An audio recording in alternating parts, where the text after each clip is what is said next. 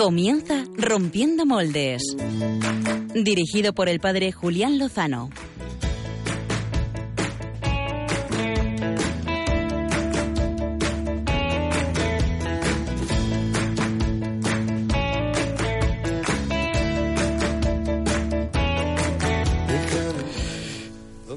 Buenas noches, queridos amigos de Radio María, queridos seguidores de Rompiendo Moldes. Un cordial saludo del padre Julián Lozano. Eh, pues un mes después de la última eh, intervención, de la última vez que compartimos programa, hace dos semanas, estuvieron al mando de los hilos del programa el equipo de Álvaro, Clara y Javier y por lo que me han llegado salió todo muy bien. Nosotros estábamos de campamento y tenemos que dar muchas gracias a Dios por todo lo que nos regaló. Ahora vamos a ver si nos regala una hora de bonita radio. donde el corazón espera y siempre, donde el corazón busca tu raíz, donde el corazón te mueva y lleve, donde el corazón, donde el corazón. En tus desengaños para reparar. Esta semana, como siempre, a través de nuestras redes sociales eh, proponíamos a nuestros oyentes eh, tocar algunos posibles temas.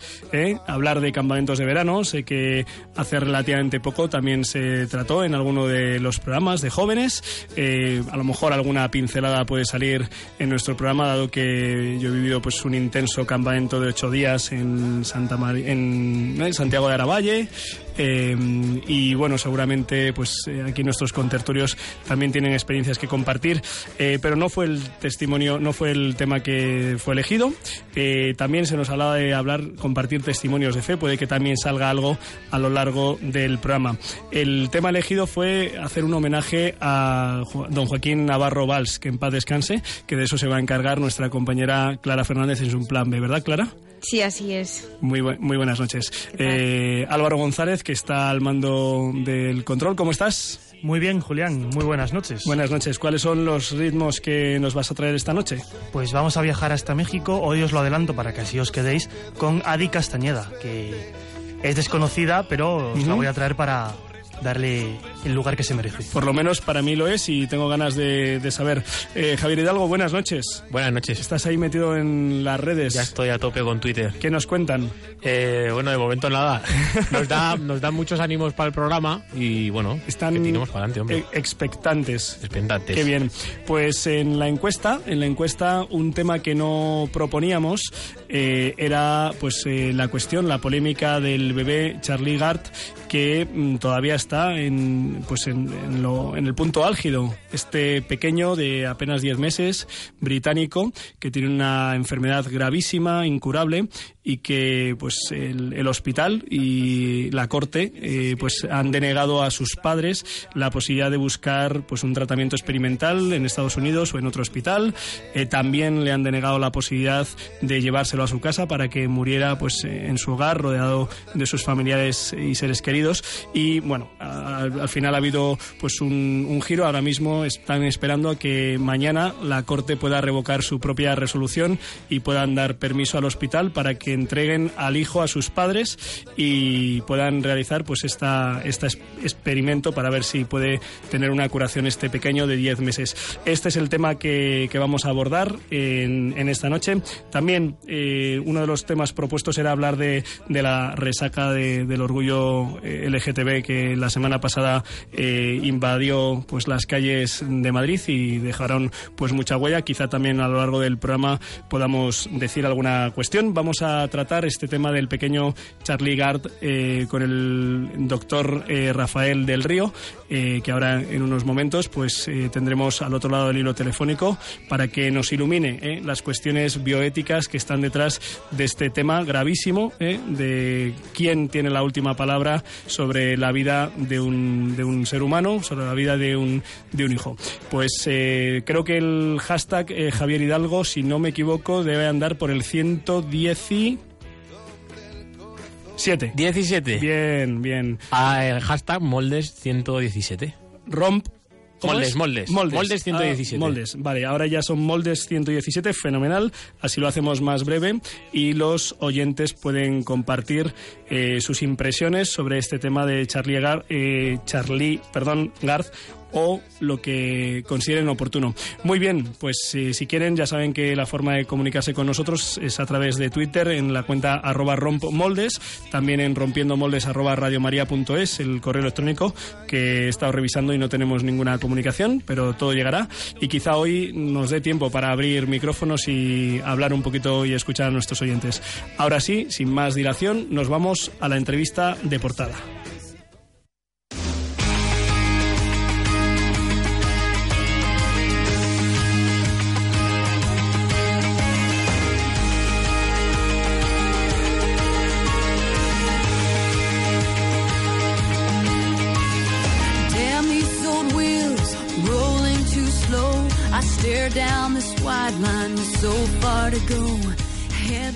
Hace apenas una semana que mm, conocíamos eh, la tremenda historia de este pequeño de 10 meses, Charlie Garth, con una enfermedad eh, incurable eh, y que pues hacía que prácticamente pues su vida estuviera desahuciada. La sorpresa llegó cuando el hospital se negó se negó a entregar este pequeño a sus padres para que pudieran llevarlo a un hospital en Estados Unidos donde hay una terapia experimental eh, arriesgada con pocas probabilidades de éxito pero mm, existía esa posibilidad eh, el hospital llevó esta cuestión hasta la corte y la corte dio la razón al, al hospital eh, negando a los padres el derecho eh, a decidir sobre pues el futuro de, su bebé ya fuera llevarle a este hospital o ya fuera llevarle a casa. La verdad es que este, esta noticia pues ha tenido una repercusión internacional hasta el punto de que la propia Santa Sede, por medio del Papa Francisco, pues ha enviado un mensaje de apoyo a los padres, incluso el Hospital Bambino Jesús, eh, Niño Jesús de, Roma, dependiente de la Santa Sede, también se ha ofrecido, eh, entre otros hospitales, a ofrecer una, una posibilidad. ¿no? Aquí hay varias cuestiones, está el tema pues de, de la eutanasia, de fondo, está el tema de quién tiene, eh, quién es el Estado, eh, qué, qué, palabra tiene el Estado sobre la vida de los niños, de los hijos de, unos padres. ¿no? Para hablar de todas estas cuestiones tenemos al otro lado del hilo telefónico al doctor eh, Rafael del Río. Muy buenas noches, Rafa. Buenas noches, ¿qué tal? Encantado de estar aquí. Muchas gracias por atender la llamada de Rompiendo Moldes de Radio María. Eh, Rafael del Río es jefe del servicio de neurofisiología de la clínica del Hospital Nuestra Señora de América en Madrid. Es doctor en medicina por la Universidad Autónoma de Madrid, máster en bioética por la Universidad del Sacro Cuore y por el Instituto Juan Pablo II de Roma y también eres profesor del máster de pastoral familiar del Instituto Juan Pablo II en, aquí en, la sede española.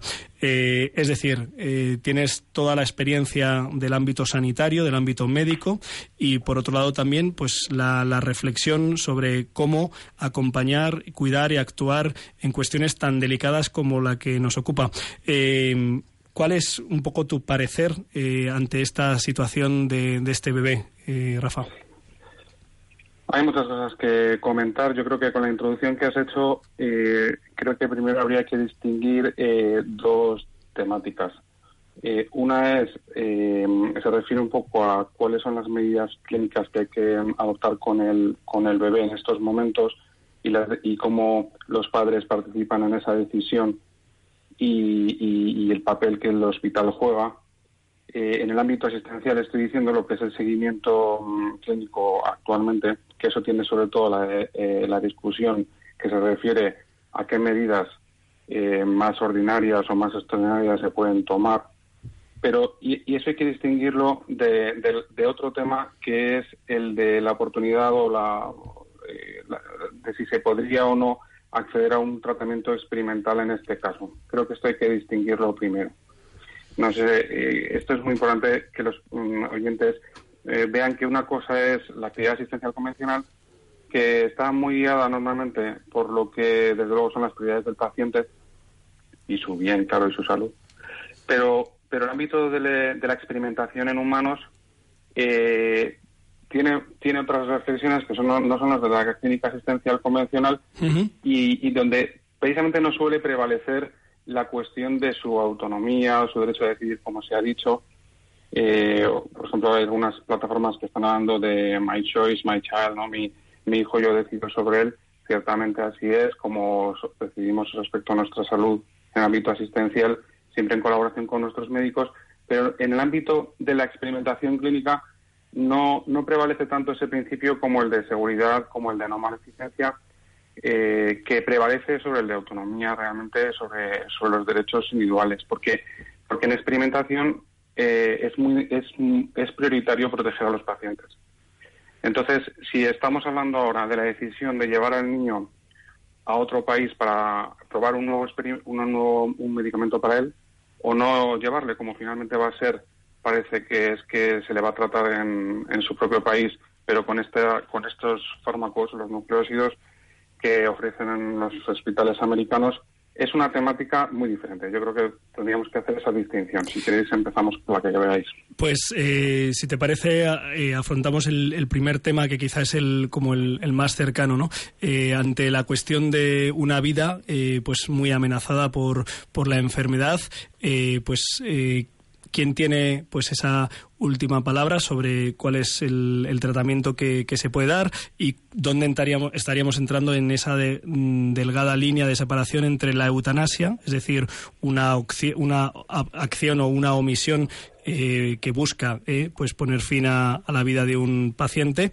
y la distanasia o el encarnizamiento terapéutico que también pues ha aparecido en este debate de hasta dónde es lícito pues llevar a cabo eh, terapias que pueden ser más dolorosas incluso para el paciente. Quizá esta línea podemos empezar distinguiéndola, Rafa, para, para aclarar a nuestros a nuestros oyentes.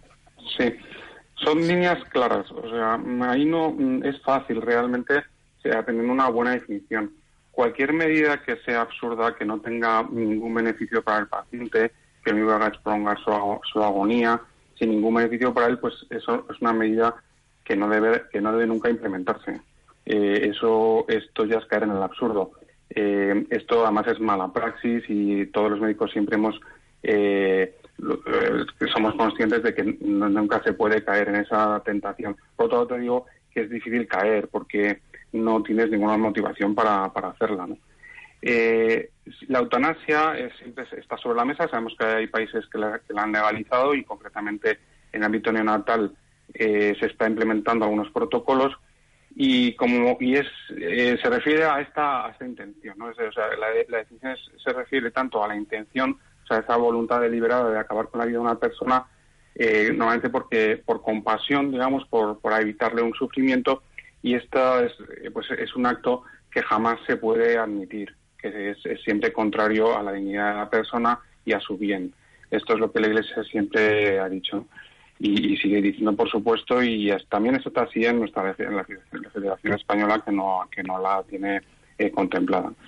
Ahora, eh, luego estamos, lo que es un terreno más complejo y es más clínico, es todo ese eh, conjunto de medidas terapéuticas que tienes que que decidir si las haces con un paciente y eso depende mucho de su, de su situación clínica. Si no es lo mismo cuando la muerte, por ejemplo, es inminente que cuando estás en un contexto, por ejemplo, de, deterioro progresivo que acaba seguro en la muerte o eh, frente, por ejemplo, a estados muy deteriorados que sí que son estables, que son estables y que, sin embargo, el paciente está eh, muy necesitado de nuestra ayuda, pero si se la proporcionamos, pues realmente eh, no, empeora, no empeora.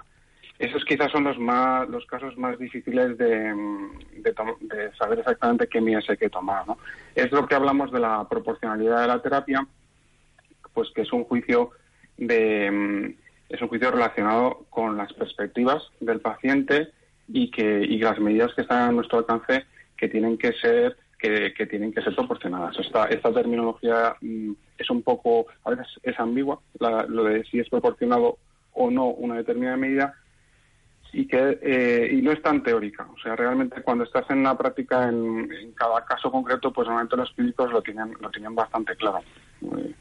Eh, ya te digo, cuando entonces un, un tema que, que sí que suele ser espinoso es, es este que te digo que son los pacientes que están muy deteriorados eh, gravemente enfermos, quizás de hecho nunca se van a recuperar de su estado, están con una ausencia de comunicación con el entorno, por ejemplo, como pasa en estado vegetativo, y los cuidados mínimos que de hecho son obligatorios, ¿no? Este, este sería eh, otro punto nuevamente de roce con las personas que normalmente están a favor de la eutanasia, también suelen estar a favor de la retirada de estas medidas en estos casos. Lo que pasa es que eh, de nuevo, de nuevo la, la intención que por la cual se retiran los medios es, es un- una vez más eh, pues acabar con la vida del paciente. ¿no? Es, a veces tocamos con el tope, eh, con la impotencia, ¿no? la impotencia que, que nos da la enfermedad, ¿no? que es también un misterio y una pregunta para nosotros que sobre el sentido de, de la vida de cada uno.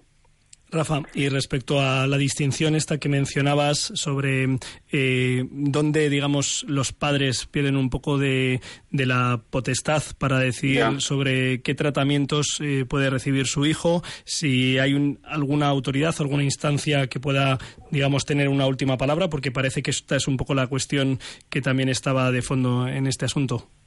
Sí. O sea, yo antes de responder a eso directamente, sobre todo quiero insistir en la importancia que eh, de la alianza terapéutica. Y esto es un fracaso de este caso, como casi todos los que se judicializan, y, y en donde ya estás perdido, ¿no? O sea, eh, las decisiones hay que tomarlas en el ámbito clínico entre el paciente y el médico que tiene que ser tu aliado y que al mismo tiempo está al servicio de- del paciente. Los pacientes son los que establecen sus prioridades, las prioridades de las medidas terapéuticas que se implementan están en relación también con qué es importante para ti en la vida. Evidentemente, estamos al servicio de los pacientes en esas decisiones y ellos deciden lo que se hace siempre y en todo momento. ¿no? Y en este caso, pues los padres. Lo que pasa es que eh, también los padres necesitan la ayuda de su médico para decidir. Y cuando se rompe esa alianza, porque hay una ruptura que casi siempre es por incomprensión o falta de fa- falta de mm, tiempo para informar adecuadamente, pues entonces la situación se tensa mucho y se llega a posiciones extremas como es esta, ¿no? Que interviene un tribunal eh, primero pues eh, de la jurisprudencia local lond- londinense y luego ya acaba en el Tribunal de Derechos Humanos. Entonces, mm, creo que, que esto complica muchísimo la decisión terapéutica, que ya estamos viendo además que es- siempre es temporánea. O sea, cuando viene de fuera, siempre llega tarde. Por ejemplo, el Tribunal de Derechos Humanos eh, ha dicho, dijo hace unas, unas semanas que se iba a desconectar al niño del respirador y ahora están diciendo pues que le dan una prórroga. ¿Por, qué? Pues porque hay unos nuevos datos clínicos de otros niños que también han seguido tratamientos experimentales y que han tenido algún beneficio. Pues esto demuestra que eh, las decisiones hay que tomarlas dentro de la, lo que es el devenir de la, de la situación clínica del paciente y siempre como una alianza. Y desde luego eh, la perspectiva de los padres es única en cuanto que ellos tienen eh, y ellos son los que mejor perciben el valor de la vida del niño. ¿Dónde está el límite? Que es lo que te decía al principio, lo que es un tratamiento experimental. Los tratamientos experimentales eh, tienen una regulación internacional y unos comités que son los que evalúan si se debe proporcionar a un paciente o no. Y hay contextos clínicos que son especialmente vulnerables eh, y, que son, en general, se- se es muy cauto a la hora de autorizarlos. Eh, porque cuando, por ejemplo, uno está particularmente desesperado, es la, la peor de las condiciones para, para, para percibir si un tratamiento experimental eh, es óptimo para uno, porque está a la desesperada, digamos. ¿no? Y esto, esto te deja a ti en un estado de vulnerabilidad que no siempre es el, el lugar idóneo para decidir si un tratamiento experimental eh, tiene expectativas realistas. Entonces, esto lo, lamentablemente, o sea, esto realmente lo hacen eh, unos comités, los comités que en este caso estamos hablando no es un ensayo ni es un estudio clínico porque es, un solo caso, es, lo que llamamos el uso compasivo. El uso compasivo. O sea, no, no hay alternativa para este paciente y vamos a ver, de pronto alguien dice que podría ser buena idea hacer una cosa y entonces el comité tiene que decir si eso es razonable, si eso tiene algún sentido o realmente es hablar por hablar. Y eso, esa decisión no es de los padres, no es de los padres. La decide un comité que lo hace en virtud, claro, de la evidencia científica y las posibilidades realistas que haya de eso. ¿Por qué se hace eso? ¿Cómo es? Para proteger a los pacientes, porque si no irían como pues eh, perdidos los pacientes en, mi- en miles de posibilidades terapéuticas eh, y, y luego además podría ser un auténtico daño para su para su estado. ¿no? En, este, en este sentido, eh, tanto, mm, o sea, to- todos los, los agentes que han participado eh, en el debate prácticamente han descartado la posibilidad de- del tratamiento con nucleósidos, nucleósidos en Estados Unidos. Lo mismo también el presidente de la Policía Canadá para la Vida, Vicenzo Paglia, Sí. pero lo mismo también la conferencia episcopal inglesa. Y mm, lo que pasa es que ahora, es claro, eso también a veces evoluciona. O sea, ahora resulta que lo que os decía antes, algunos datos apuntan a alguna posibilidad y, si, y como los hospitales americanos, el New Presbyterian Hospital ha, ha- ha incluso ofrecido eh, tra- eh, trasladar el tratamiento eh, médico al propio hospital donde está el niño, pues, pues es posible incluso que finalmente se haga este tratamiento experimental. En cualquier caso, esto ya no es una cuestión del derecho a decidir, ni tampoco es una cuestión de eutanasia ni dignidad de la persona, sino que es el acceso a un tratamiento experimental que es realmente a la desesperada y que, y que, y que esto no está en el control de los padres. Eh, Rafa, y mm, por lo que he leído, también hubo una sentencia que, que impedía eh, que eventualmente, si ya iba a fallecer el pequeño, pues que pudiera ir al hogar. Tenía que ver con el hecho de prevenir que pudieran los padres tomar la decisión de, de llevarse al niño. Exacto, exacto. Esa es la cuestión. Vamos a ver, cualquier eh, paciente es normal que si va a pasar sus últimos días, sus últimas horas, eh, pues eh, en agonía o próximo a la muerte, lo normal es que eh, lo haga en su, en su domicilio. Esto lo, lo deseamos todos porque realmente el hospital es un sitio muy agresivo donde vivir, donde morir. Eh, entonces, mm, siempre se es proclive a, a- a facilitar esto. Ya estáis viendo lo que está pasando ahora con las UCIs neonatales y todo este movimiento de apertura de las UCIs. Es una maravilla. O sea, ya hemos, ya hemos experimentado, eh, lo, lo arrojan los artículos científicos, una mejoría puedes clínica. puedes explicar un poco las UCIs, en qué, en qué consiste? Porque quizá los oyentes no, no estén familiarizados con ello. Sí, que las unidades de cuidados intensivos neonatales de los niños recién nacidos, pues claramente han sido sitios como un búnker, ¿no? O sea, tú nace tu hijo y prácticamente no podías acceder, como era lógico, porque había, había unas precauciones extremas de, de- infecciones, de, del ruido, de, que los médicos pudiesen trabajar. Pero es que ahora también eh, se está se está haciendo mucho más proclives a que eh, la compañía sea mucho más estrecha pues por el beneficio terapéutico que produce tanto para el niño en términos de salud como incluso para, para la gestión del duelo de la en la familia, estar próximo al niño, poderle abrazar, poderle acompañar. Las decisiones son siempre mucho más... Entonces, lo pongo como ejemplo de que, por supuesto, que los padres tienen que estar en todo momento en la decisión clínica y también, eh, si, se llega a la fase de cuidados paliativos, ojalá se pudiese hacer domiciliaria y, pues, si hace falta un pequeño apoyo en la casa, se realice. Pero la decisión que se ha tomado aquí mm, está relacionada justo a lo que tú estás diciendo. O sea, el Tribunal de Derechos Humanos, eh, eh, cuando da la orden de que no se traslade al niño a Estados Unidos a hacer este tratamiento experimental, esto lo descartan. Eh, parece que pues en los siguientes días los, los padres eh, ya transmiten la idea de que se quieren llevar al niño a casa. Entonces, yo esto no lo sé con seguridad, no se lo voy a decir eh, a ninguna autoridad, pero parece que se sospecha sobre la intención de los padres que no sea solo eh, tenerlo en casa, sino realmente hacer lo que les estaban prohibiendo hacer. ¿no? Esto hay jurisprudencia previa, hay un caso eh, el de que se llamaba Campostrini, sí, Emanuela Ca- Campostrini, que los padres fueron denunciados por llevarse al niño del hospital eh, para hacer un tratamiento experimental que además era, eh, en este caso, bueno, fue, fue, una, fue una auténtica mm, osadía por parte de los padres porque el tratamiento no tenía ni- ninguna posibilidad de, éxito y de, además le privaban de tratamientos fundamentales al niño. Entonces, yo creo que, que, que ahí ha habido una confusión. Porque- y de hecho ahora veo, eh, hoy por ejemplo, eh, se ve que la, los padres, Chris y Connie, que están ahora haciendo lo que suele hacerse en un duelo típico, ¿no? Es recoger fotos del niño, memorias para luego eh, po- poder siempre recordarle y están teniendo asesoramiento más del gabinete psicológico. Parece que están más en la línea del entendimiento con el hospital. Es la sensación que a mí me da.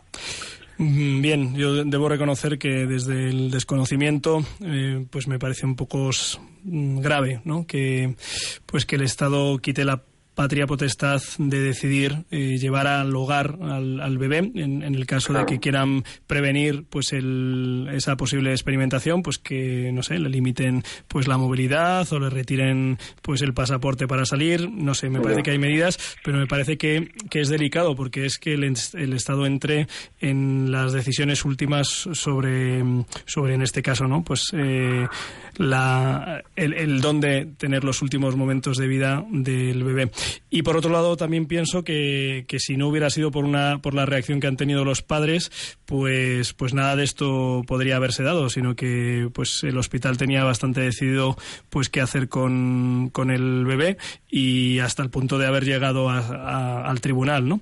En fin, vamos a, vamos a encomendar esta situación que es delicada. Querías comentar algo más, ¿verdad, Rafa?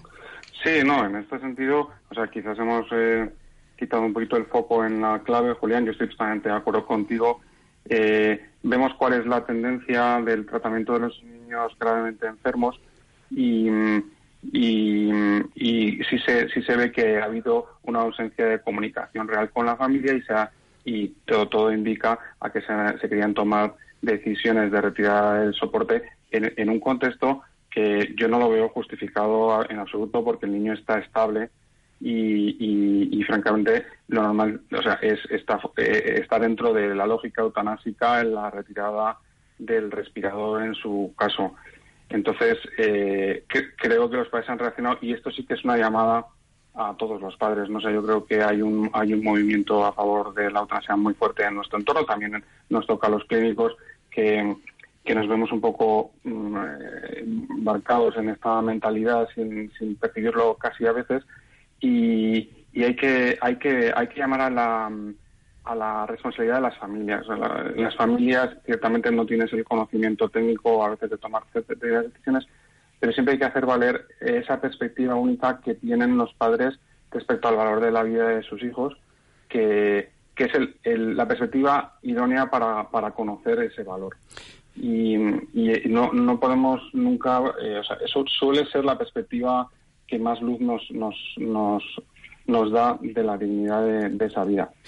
Rafa, vamos a abrir micrófonos por si algún oyente quiere hacer alguna consulta, alguna pregunta al respecto. Eh, vamos a dar el teléfono, seguramente muchos de nuestros oyentes lo conozcan, 91 005 9419.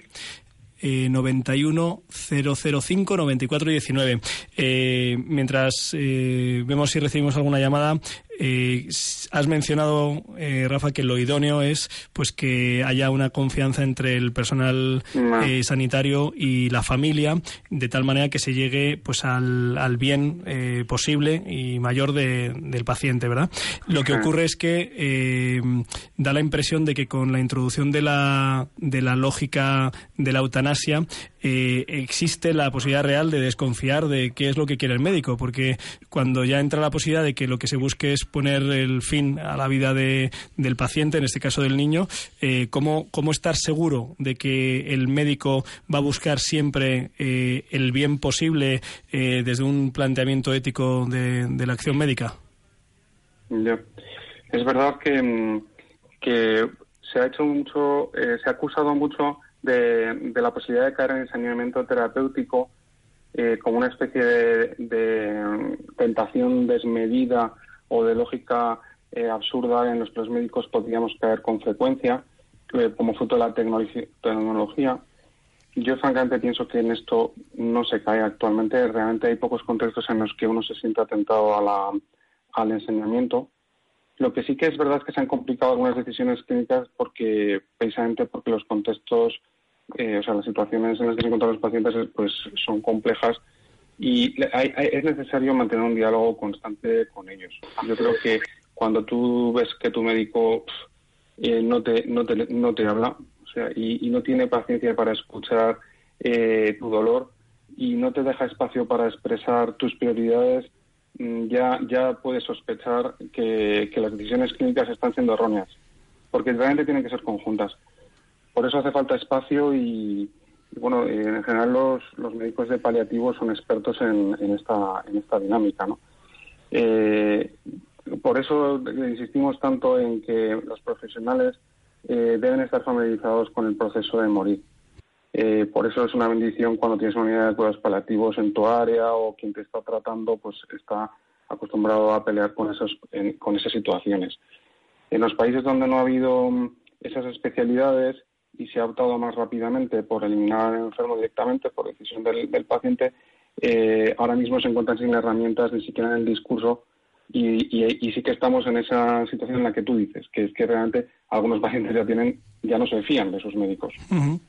Mm, eso ha pasado, está pasando en Holanda, claro, que es donde más ha avanzado. En Bélgica, Luxemburgo, los estados americanos en donde se ha autorizado, en Australia, eh, donde es legal la eutanasia. Claro, en ese caso los pacientes están ya al, arbu- al albur de la decisión de, de los familiares o, de, o del médico. Yo creo que esto es una contradicción con la propia profesión y, y sí, esto sí que es una estructura compleja de, de, de luchar contra ella y que es una auténtica estructura de pecado. Ahí Una- Sí, no, una última pregunta por mi parte. Eh, ¿qué, qué, informaciones, qué datos eh, llegan de la práctica de la eutanasia en, en estos lugares? Sobre todo de la eutanasia, no ya en casos de personas mayores, en enfermedades crónicas, sino ya en adolescentes, en jóvenes y en niños. ¿Qué, qué información, qué datos, qué impresiones eh, están llegando para que nos podamos hacer un juicio cabal el resto de, pues, de las sociedades donde todavía no se ha dado este paso dramático. Ya. Sí, Holanda, Holanda es, es el ejemplo. O sea, ahí, nos, ahí podemos ver, es un auténtico experimento europeo de cómo está evolucionando el tema. Antes de su legalización era una práctica habitual. Después de su legalización, lejos de pasar a, digamos, mm, ya controlarse el fenómeno, lo que ha hecho es eh, ir, eh, aumentando. Actualmente mueren allí todos los años pues, 7 8 mil personas eh, en el programa de eutanasia.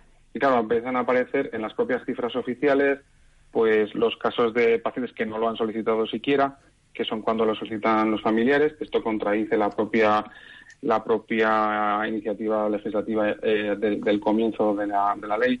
Luego, eh, pues los debates sobre la eutanasia neonatal, que también está llena Holanda, el protocolo de Groningen, que es un caso muy parecido a- al de Charlie, eh, pues todos estos niños con meningocele, etcétera, bueno, muy cuestionado. O sea, se- realmente se cae en esta eh, pendiente resbaladiza, tantas veces citada, eh, se- y que tiene muchas consecuencias sociales, sobre todo lo que estamos diciendo de, eh, de que eh, la propia profesión se ve afectada por, por, esta, por estos cambios, eh, la- los propios pacientes, la forma en cómo se ve a los pacientes eh, cambia completamente en el momento que aparece este horizonte eutanásico.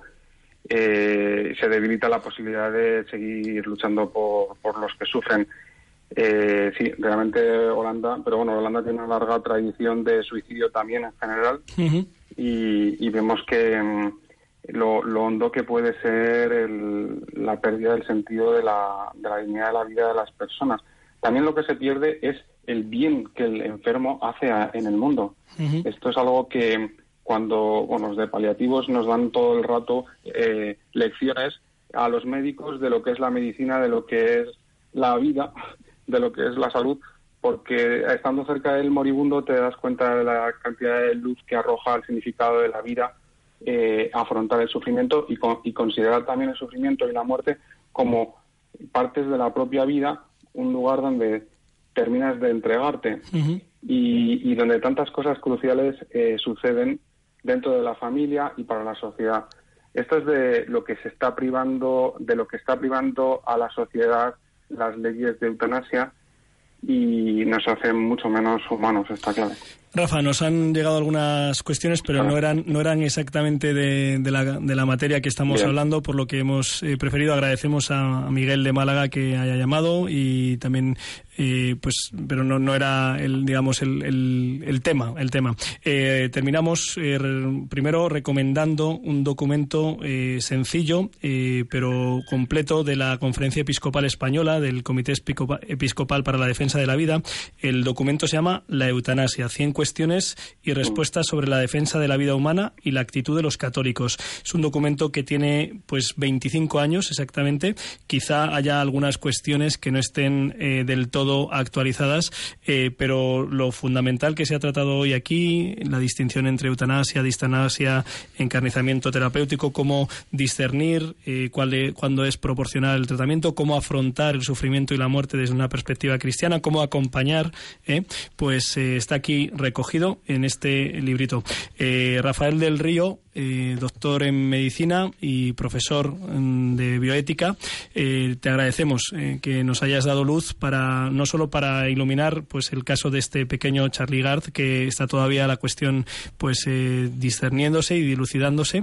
Mañana ojalá que la corte permita a los padres pues intentar ¿verdad? Mm, ver cómo cómo puede seguir su niño luchando contra la enfermedad y en todo caso pues que pueda morir rodeado del amor de sus pues seres más allegados. Eh, te agradecemos eh, estar aquí con nosotros y darnos eh, tu luz. Muchísimas gracias. Gracias, Julián. Un fuerte abrazo. Pues eh, hasta aquí esta cuestión eh, eh, delicada, mm, polémica, que necesita de reflexión y necesita también de criterios. Y ahora, pues pasamos de la lucha por la vida de este pequeño a pues un adiós, un adiós a una figura relevante de la Iglesia en el siglo pasado que se nos ha ido recientemente y a quien queremos dar un cálido homenaje desde el Plan B de Clara Fernández.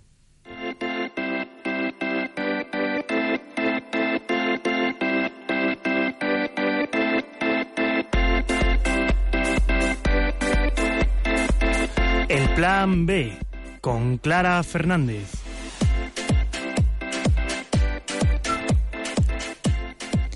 Portavoz del Vaticano durante 22 años, Joaquín Navarro Valls fue el primer laico español que lo consiguió. El miércoles falleció en Roma a los 81 años a causa de un cáncer.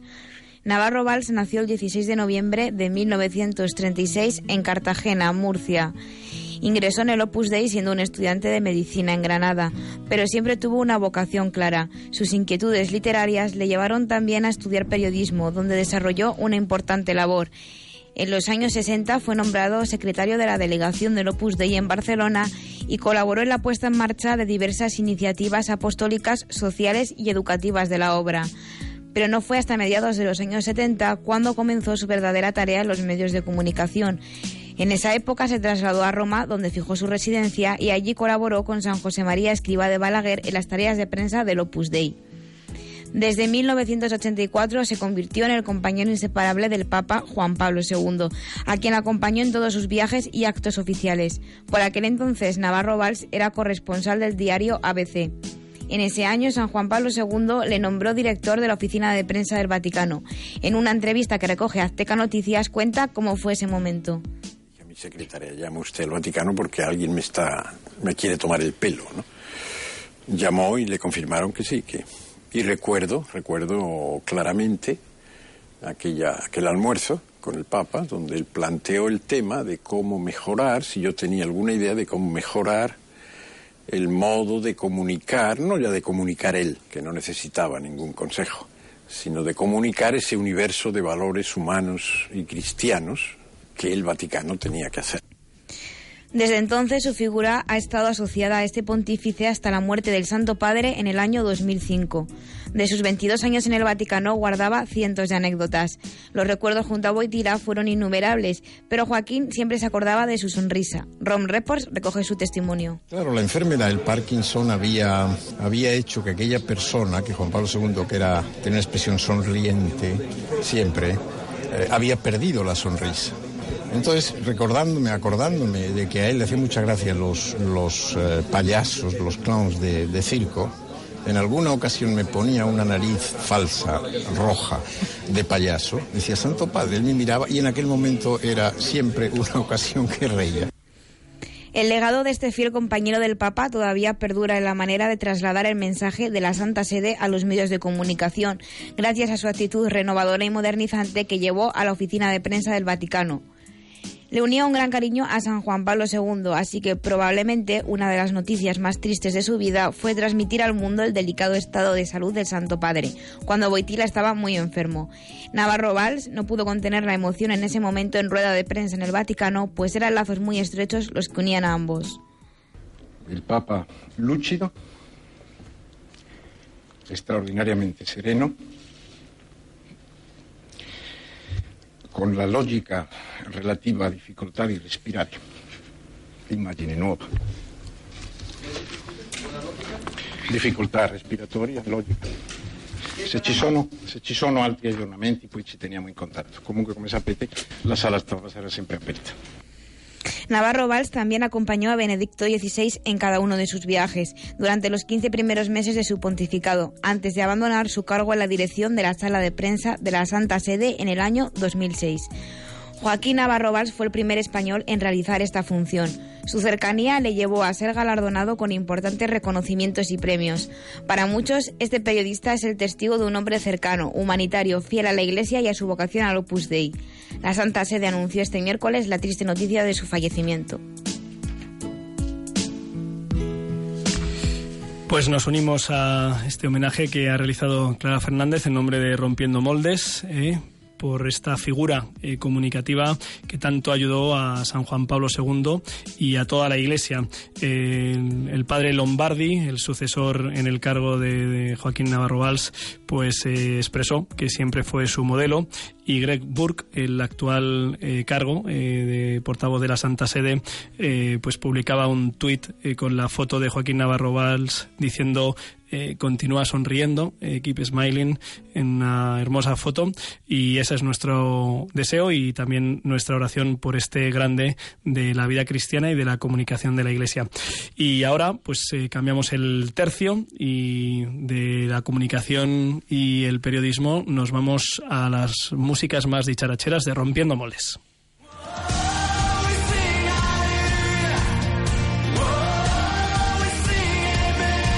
Biorritmos con Josué Villalón y Álvaro González.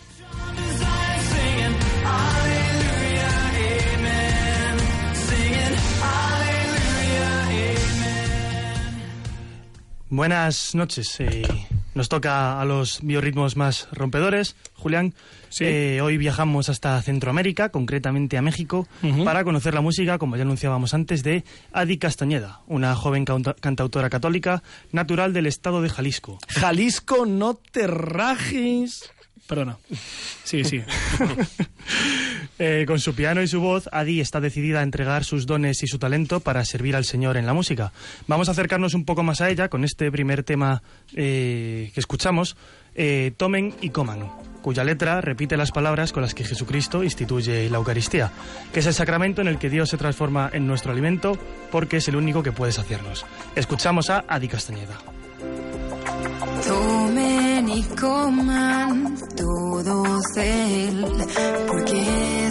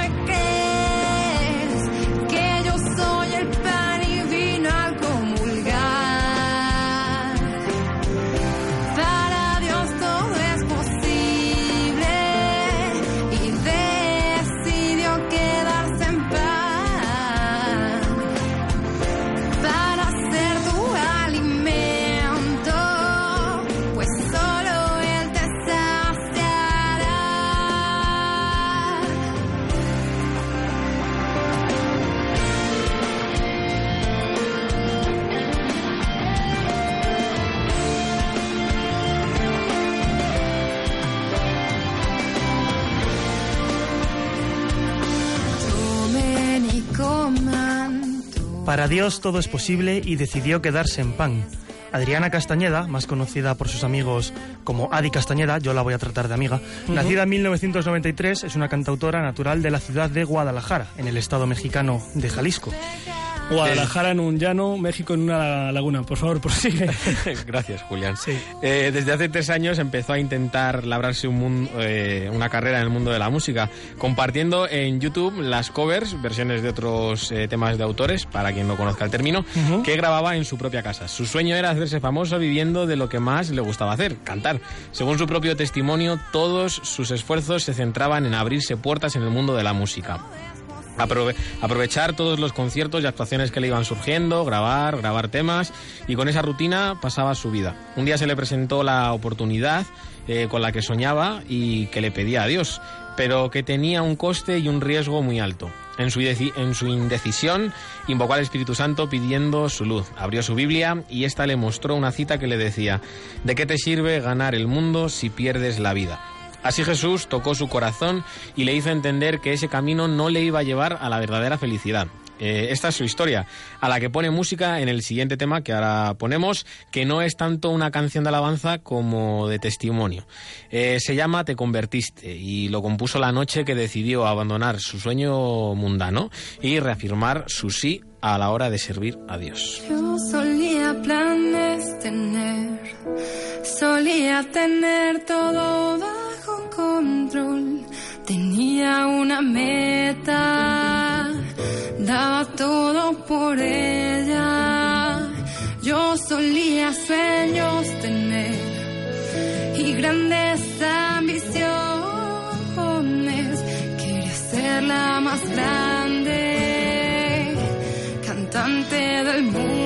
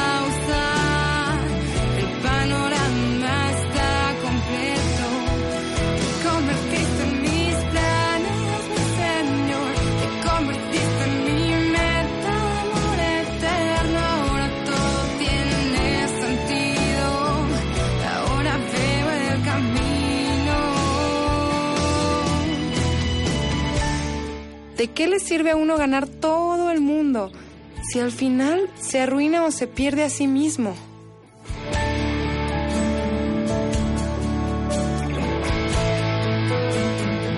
Me embriagó de su amor, me embriagó de su amor, te convertiste en mi todo. Uno hace planes y luego Dios se ríe. Adi ha visto como, desde que diera aquel sí, es Jesucristo el que marca su camino. En su, en su propio testimonio, ella misma dice que no es la mejor cantante, ni sabe de música, ni tiene una gran técnica. Tampoco dice ser la persona más agradable y le falta mucho por saber de la Biblia y de la fe. Pero aunque crea que no puede servir a Dios como merece, ella sabe que no le elige por su preparación, sino por su corazón. Y con ello le da la gracia. A mí, si me permitís mojarme un poco más personalmente, aparte de su música, Adi me ha gustado por su humildad, porque mientras investigaba he sabido que la semana pasada, después de cantar en una misa, le robaron todo su equipo de sonido y sus instrumentos. Y bueno, ya no es una cantante profesional como para que esto le sobre, pero bueno, ayer compartía en su perfil de Facebook una reflexión sobre cómo lo ha vivido desde, desde Dios, que en lugar de enfadarse y recriminárselo, lo ha afrontado con oración como una prueba más de fidelidad. Y vamos, hoy lo dice en el, el Evangelio, ¿no? que aunque el camino no sea de rosas, Él promete hacernos su yugo más llevadero. Así que desde aquí pues os comparto y animo a la oración por Adriana para que pueda recuperar pronto ese equipo y superar estas pruebas con la fuerza del Señor. Y cerramos el Biorritmos de hoy con su último tema llamado Consagración, en el que también comparte su testimonio, pero en este caso de cómo nuestra Madre la Virgen ha ido transformándola para culminar en ella la obra de Dios. Escuchamos a Adi Castañeda y esto es Consagración.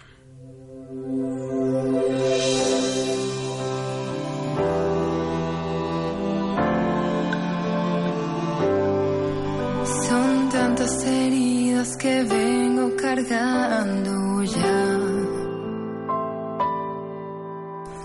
Tantas personas que no he podido perdonar. Son tantas las veces que he vuelto a fallar. Tantas oportunidades fallidas de amar.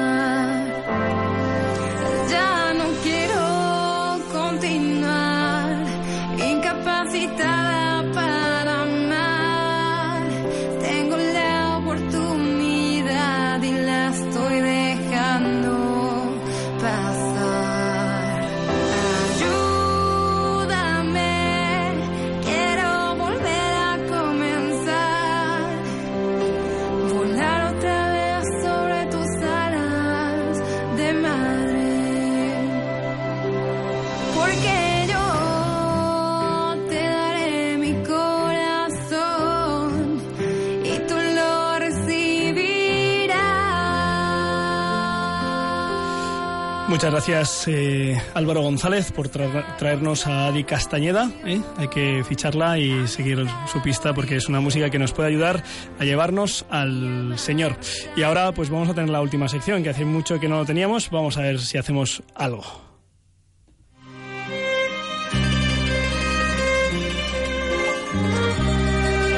Manipula, que algo queda. La verdad es que no recordaba lo chula que era la careta de esta sección, ¿verdad? Es lo más tenebroso que he oído. Es lo más tremendo. ¿eh? Pues eh, la verdad es que no es que no hayamos tenido esta sección porque desde hace meses nadie manipula en el ámbito de los medios de comunicación. No es por eso, ¿eh? queridos oyentes. Nos gustaría decir que es así, pero no lo es. Eh, lo que pasa es que no ha habido espacio, no ha habido ocasión. Esta mañana el Twitter de la Sexta nos regalaba el siguiente titular: Si eres celíaco y cristiano, olvídate de comulgar. El Vaticano prohíbe la comunión con hostias sin gluten. Esto es una mentira como la catedral de Toledo. Eh, esta mañana, eh, en la celebración eucarística de las nueve en Cienpozuelos, daba la comunión por el cáliz. eh. Además, eh, como son personas que tienen un problema eh, pues muy acentuado, ni siquiera es el cáliz con el que yo comulgo, en el que yo echo una pequeña partícula del cuerpo de Cristo, sino un cáliz aparte. Eh, no queda nadie sin comulgar en la iglesia por una cuestión, pues en este caso médica del de ser celíaco. Lo que ocurre es que para que se pueda consagrar necesitamos que sea pan de verdad y por eso tiene que tener algo de gluten, si no, no se consagra, porque es la misma materia que utilizó Jesucristo, amigos de la sexta y compañeros mártires. Eh, bueno, pues eh, seguramente haya mucha gente que haya visto esta noticia y se rasgue las vestiduras y diga la iglesia que margina y discrimina. Pues no, es mentira, ¿eh? engañan, desinforman, pues porque, bueno, pues muchas veces no tienen ni idea de muchos temas y otras veces pues porque hay un- una orientación pues muy mala. Así que muy mal, la sexta muy mal, ¿eh? muy mal informado. ¿eh? No, no es verdad que si eres celíaco y cristiano te vas a olvidar de comulgar, sino que van a consagrar para ti especialmente porque eh, se hace para cada uno lo que necesita, pues la comunión por el sándwich, por el vino. Eh, venga, seguimos, seguimos. Quizá, eh, pues para algunos que hemos estudiado información, pues hay ciertas informaciones, eh, perdón, periodismo, pues hay ciertas informaciones que uno las ve y se ríe enseguida porque sabe que son falsas.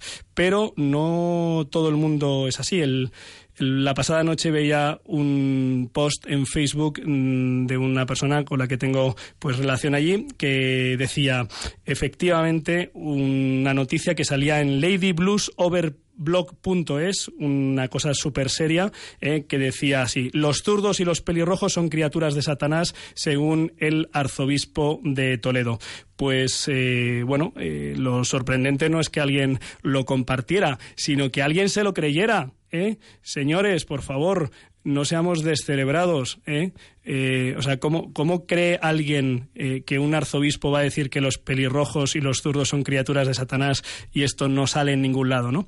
En ese blog, en ese mismo blog, aparecen pues un montón de frases. ¿eh? Alguna, algunas frases son, son ciertas, ¿no? Pues por ejemplo, eh, vamos a ver, eh, vamos a ver, vamos a ver. La ideología de género no es sino una metástasis del marxismo. Pues es verdad. ¿eh? El marxismo propone una lucha de clases entre el proletariado y el, y, y el capital y la ideología de género propone una lucha de géneros, ¿no? Eso es verdad. Pero en esta, en este blog, pues aparece ladyblues.over-blog.es, que por cierto, por supuesto, no recomiendo. Simplemente es porque se da la referencia para que la gente sepa de qué estás hablando, ¿no? Muy bien, manipula que algo queda. Esta semana. Eh, al hilo de un desalojo en una casa de Móstoles perteneciente a la diócesis de Getafe, eh, el diario.es pues in- desinformaba y malinformaba ¿no? sobre la acción de la diócesis de Getafe al respecto.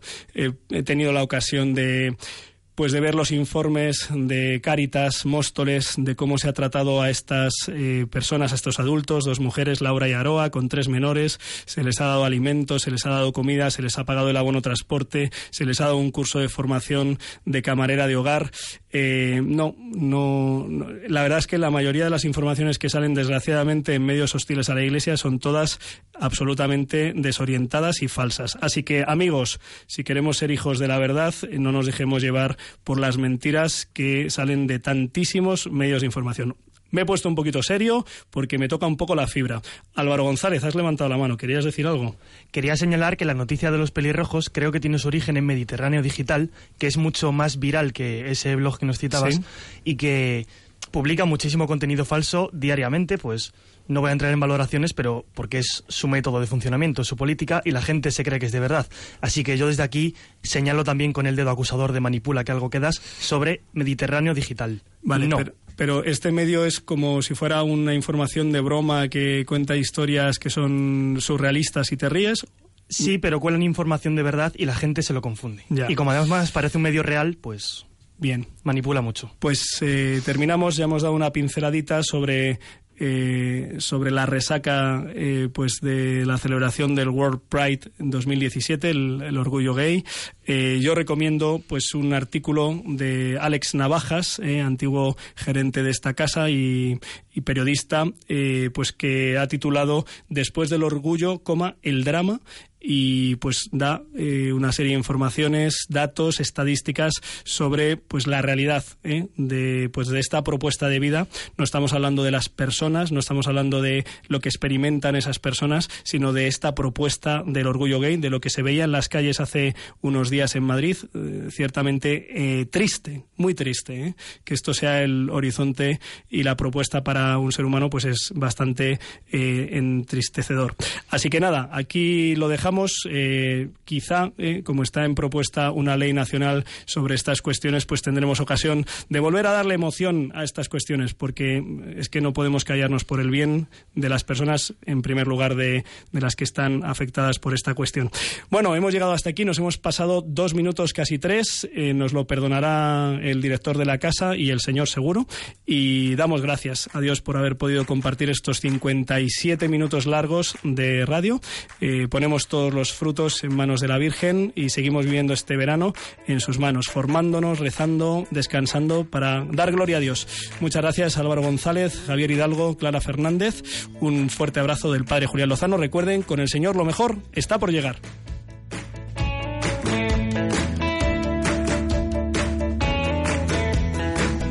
Han escuchado en Radio María Rompiendo Moldes.